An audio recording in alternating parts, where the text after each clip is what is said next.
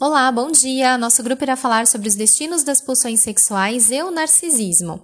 Em 1905, Freud ele trouxe a questão da pulsão, né, a discussão da sexualidade humana, não se baseando em instinto, mas em pulsão, na obra dos três ensaios da teoria sexual.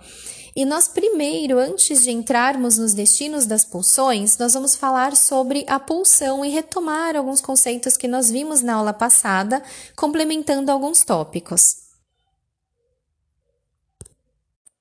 Então, a pulsão de autoconservação ela está ligada à necessidade das funções corporais para defesa do indivíduo, para conservação da vida. Então, é aquela pulsão que nos impele a buscar alimento, é, a nos manter vivos, se a gente precisar se defender. Quando a gente fala de pulsão do eu, às vezes gera um certo, uma certa confusão, porque os termos são entendidos como sinônimo, já que a pulsão do eu ela está a serviço da conservação do indivíduo também. Só que a questão da pulsão do eu não é tanto a sua função como a de autoconservação, mas o objeto. Porque ela entende o eu como objeto do investimento libidinal. Então, são pulsões que visam o eu como instância psíquica. Interessante notar é que, para Freud, a doutrina das pulsões na psicanálise é a peça mais importante, porém também a mais inconclusa. E quando a gente é, parte para a leitura do Nazi ou do Garcia, que são os livros de referência do seminário, é possível observar isso, porque entra Lacan e complementa, ou concorda, ou discorda, ou outro autor. Então, realmente, é, dá para perceber que esse conceito de pulsão na psicanálise, ele é primordial, mas também ele é, de uma certa forma, inconcluso, como se ainda estivesse em construção como, por exemplo, os próprios conceitos de pulsão e estímulo e pulsão e representação. Então, em algumas passagens, o Freud fala em pulsão, dando a entender que são estímulos constantes provenientes do próprio corpo, porque os estímulos de fora são forças momentâneas, mas os internos, eles são constantes.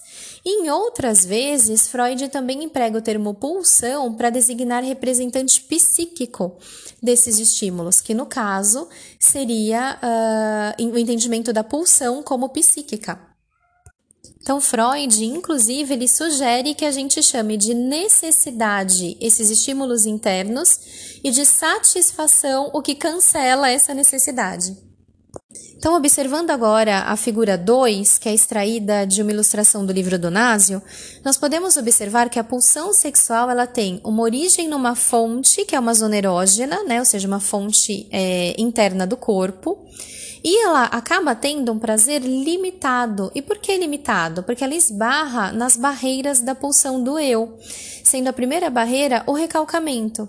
Então, esse prazer limitado, ele ocorre porque ele é o único prazer que a pulsão sexual ela pode desfrutar com autoridade depois de ter se desvencilhado das defesas do eu.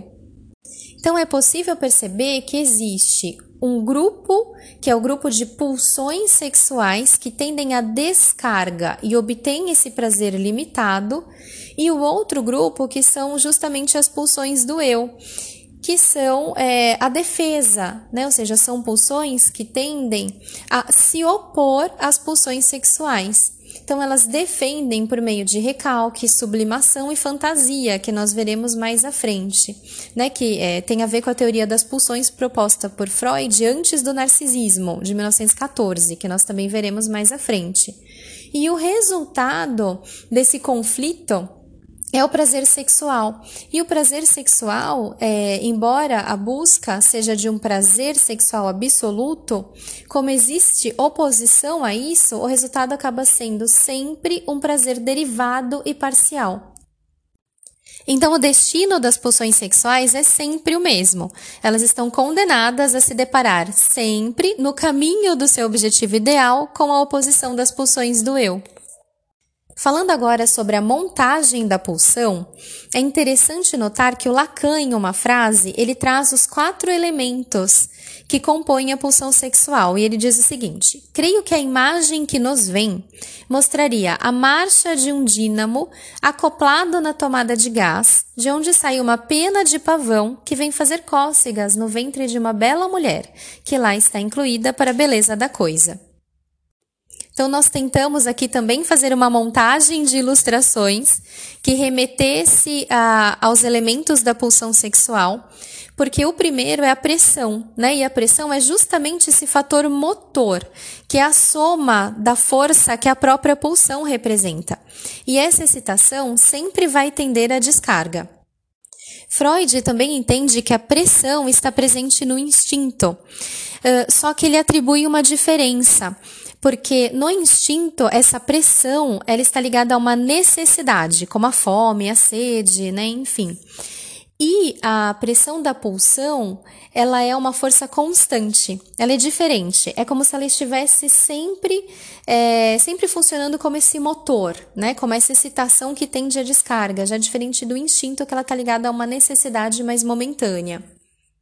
O alvo da pulsão é a própria satisfação, e ela é alcançada ao se cancelar esse estímulo na fonte da pulsão. E Freud entende que o alvo ele é um objeto perdido, como nós vimos na aula anterior. Então, na tese dele, é que não apenas o alvo da pulsão é a satisfação, mas que essa satisfação ela já foi obtida um dia, na pré-história individual. Então, o que é evidenciado nessa busca do objeto perdido é o impossível da satisfação, que é justamente a dimensão do real. E o real, ele acaba se insinuando pelo próprio fato de que os objetos propiciam apenas satisfações parciais.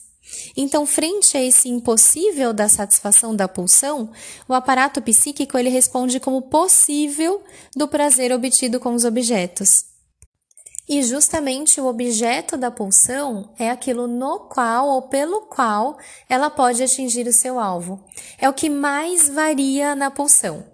Não está ligado originalmente à pulsão, mas ele se articula à pulsão apenas pela sua, como Freud fala, peculiar aptidão para possibilitar a satisfação e é somente por intermédio de um objeto que a satisfação do alvo, mesmo que parcial, pode ser obtida.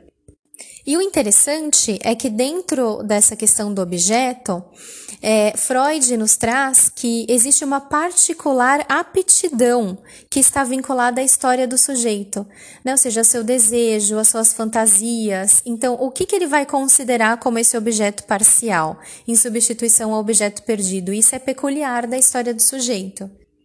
Por isso, Freud aborda que o objeto é o elemento mais variável da pulsão, sendo uma representação. E para explicar a realização desse desejo e o próprio desejo, é que Freud traz a experiência da primeira satisfação do bebê sugando o seio materno. E como nós também abordamos na aula anterior, né? É, então, esse impulso é o que Freud chama de desejo, e isso fica registrado no modo básico de funcionamento do aparelho psíquico. Então, quando nós somos premidos por essas necessidades vitais, o aparelho psíquico ele vai funcionar no sentido sempre de repetir essa percepção que estava ligada à satisfação da necessidade. E aí existe o reinvestimento da imagem do objeto. Então, o que existe, na verdade, é a representação objeto e não o seio da mãe como um objeto real. No exemplo da amamentação, não é o leite enquanto objeto específico para saciar a fome ou a sede, mas o seio, né, ou a mucosa do seio em contato com a mucosa da boca da criança, como a gente viu na aula passada, que produz essa sensação de prazer. Então, esse mesmo seio, que é considerado como uma fonte de alimento, também é capaz de satisfazer a necessidade da fome e é substituído depois pelo dedo, pela chupeta, pela orelha de um ursinho de pelúcia, né? Então, o seio ele está ali para marcar essa falta, esse vazio irredutível, né? Esse fato de que para a pulsão o objeto está sempre perdido. Já a fonte é o estímulo corporal né? Então, de origem somática, não importando a relação das partes com o todo. É, tanto que em momento nenhum o Freud ele afirma categoricamente que a origem da pulsão é o corpo, né? ou seja, uma totalidade organizada. Mas sim que a pulsão tem uma origem num processo somático, em alguma parte do corpo, num órgão, né? É, a pulsão ela está ligada à fonte que é sempre corporal, as membranas corporais, como a gente comentou, né? Então, lábio, ânus, audição, visão, enfim, que causam uma certa erotização. A pulsão, ela própria, para Freud, está além da distinção entre consciente e inconsciente. Então, para além do espaço da representação, não se fazendo presente no psiquismo, a não ser por seus representantes psíquicos, que são afeto e a ideação, como a gente vai comentar agora no último tópico da pulsão, que fala sobre as vicissitudes da pulsão, seus destinos, os seus caminhos. Em uma visão geral, a pulsão ela vai em busca do alvo, que é a satisfação. Mas o caminho em direção ao alvo ele não se dá de uma forma direta e imediata, porque existe a censura, as defesas do eu, essa barreira, essa cerca, né? Então, é, a pulsão ela passa pelo objeto, que é aquilo no qual e pelo qual a pulsão procurará atingir o alvo. E a pulsão possui dois representantes psíquicos, um é o afeto e outro é o ideativo. O afeto ele está ligado à pura intensidade, né? Freud descreve como a expressão qualitativa do quantum de energia pulsional. É, já o ideativo ele é concebido como um complexo de imagens. O destino para o afeto seria a transformação do afeto, que tem a ver com a histeria de conversão, o deslocamento, que são as ideias obsessivas, e a troca, que é a neurose de angústia e melancolia. Já no ideativo, nós temos os destinos de recalque, fantasia, sublimação e narcisismo, como nós veremos a seguir. E segundo Lacan, os destinos das pulsões definiriam os modos de tratamento do real como nós veremos a seguir, dando foco no recalcamento, na sublimação, na fantasia e no narcisismo.